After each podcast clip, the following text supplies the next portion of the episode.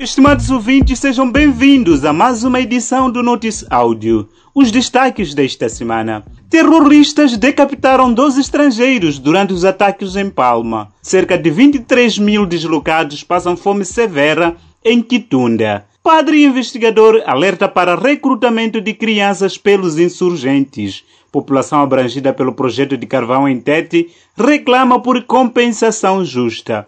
Estes são os destaques que marcam a presente edição do Notice Áudio. Boa escuta! Corpos de 12 cidadãos estrangeiros, cujas nacionalidades ainda não foram apuradas, foram recentemente enterrados a 100 metros do Hotel Amarula Lodge, no distrito de Palma, local onde foram decapitados durante os ataques que iniciaram no dia 24 de março. A revelação foi feita por Pedro da Silva Negro, membro da Polícia da República de Moçambique, que esteve a dirigir as cerimônias fúnebres dos malogrados. Pedro da Silva disse que até hoje as marcas de sangue continuam onde eles foram decapitados. O jornal O País avança que as Forças de Defesa e Segurança garantem que deve ser mobilizada com urgência uma equipa de médicos para o reconhecimento dos cadáveres.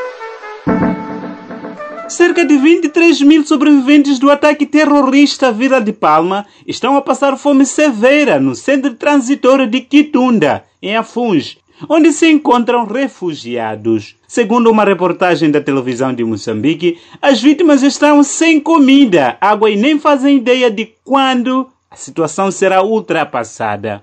O Instituto Nacional de Gestão e Redução de Resíduos Desastres anunciou que são no total cerca de 30 mil pessoas que continuam escondidas no distrito de Palma e que precisam de apoio urgente para os próximos 30 dias.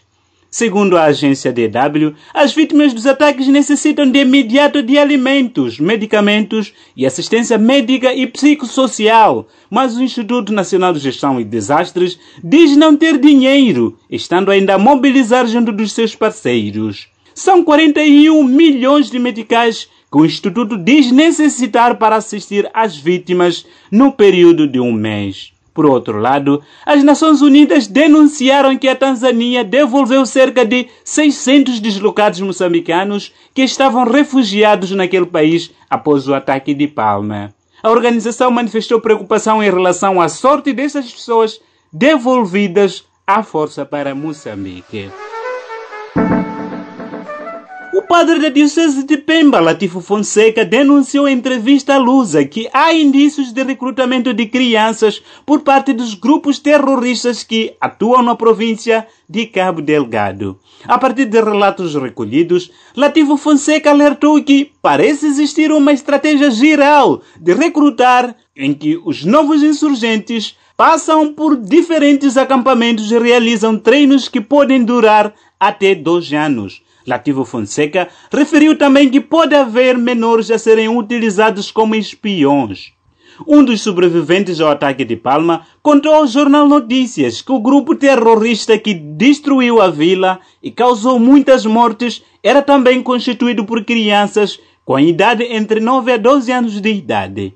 A mesma versão foi contada ao jornal A Verdade, por um militar que disse que antes dos ataques armados em Palma, primeiro chegaram crianças que faziam parte do mesmo grupo.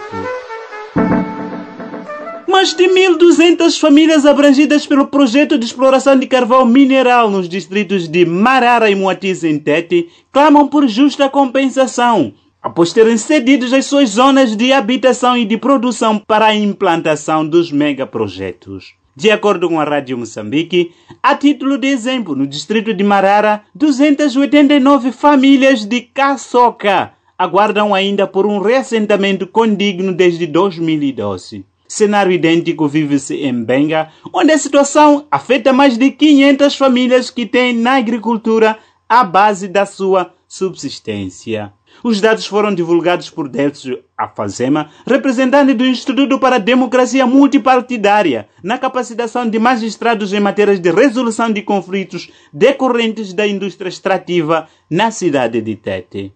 A procuradora da província reconhece a existência de conflitos entre as empresas de exploração de carvão mineral e as comunidades. Esta foi mais uma edição do Notice Áudio produzido pela Plural Media e distribuído pela Chipalapala. Fique ligado aos nossos canais de Telegram e WhatsApp e dê um like à página de Notice Áudio no Facebook para receber mais notícias semanalmente. Fique atento à próxima edição. Resumo informativo, produzido pela Plural Media e disseminado pela plataforma Chipalapala.